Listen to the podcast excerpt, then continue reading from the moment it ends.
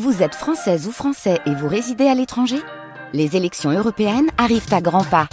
Rendez-vous le dimanche 9 juin pour élire les représentants français au Parlement européen.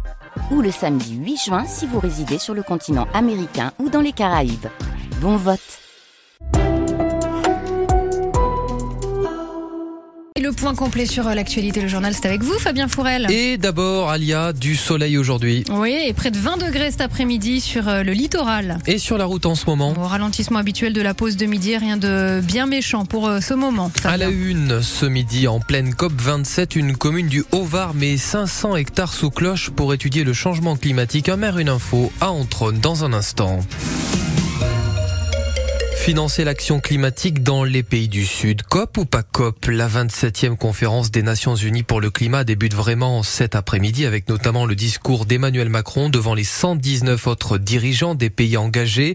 Le président de la République devrait y évoquer son bilan en matière d'écologie.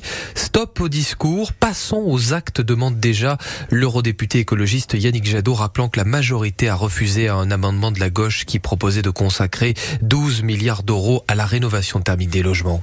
Aujourd'hui, le président Macron va sûrement encore une fois faire un beau discours. Il va se fouetter dix fois en disant tellement on est responsable du dérèglement climatique, tellement c'est grave. Le président Macron doit cesser de faire des discours.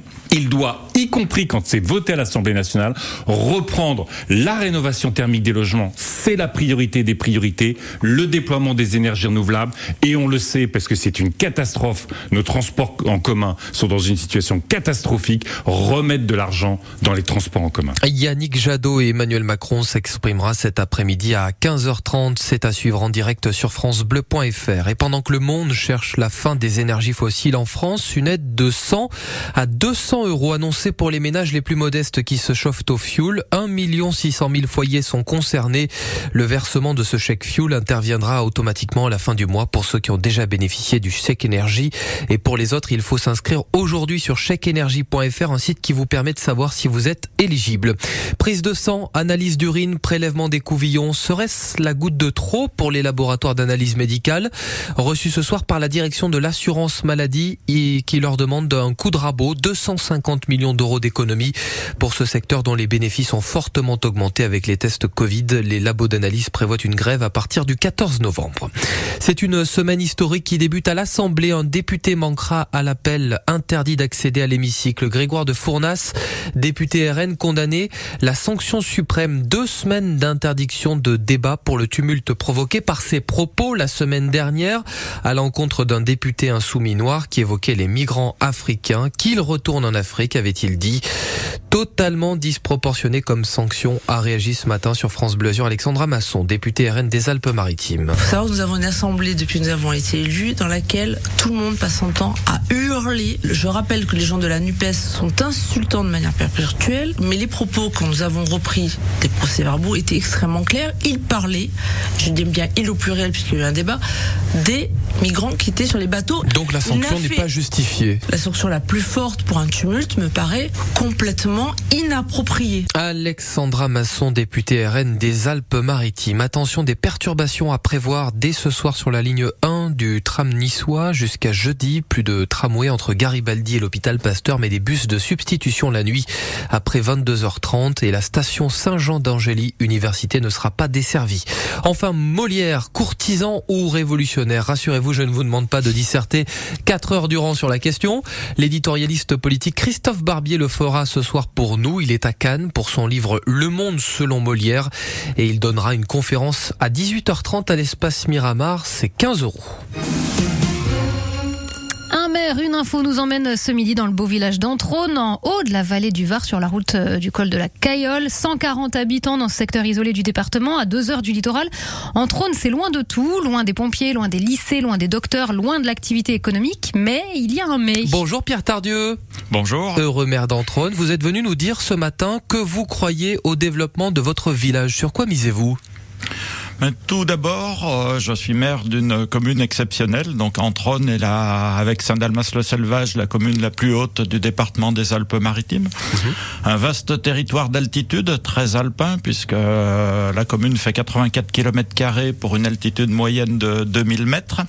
un territoire intégralement protégé, un territoire exceptionnel par son paysage et sa biodiversité et une, euh, un développement euh, économique et touristique basé essentiellement sur le tourisme de randonnée. Alors la nature, le tourisme de randonnée, le parc du Mercantour, ça suffit pour faire de votre village un site attractif pour s'y installer durablement? Tout à fait. Un certain nombre de personnes sont venues s'installer sur la commune pour développer des activités en lien avec le tourisme de randonnée, que ce soit de l'accompagnement, que ce soit de l'hébergement.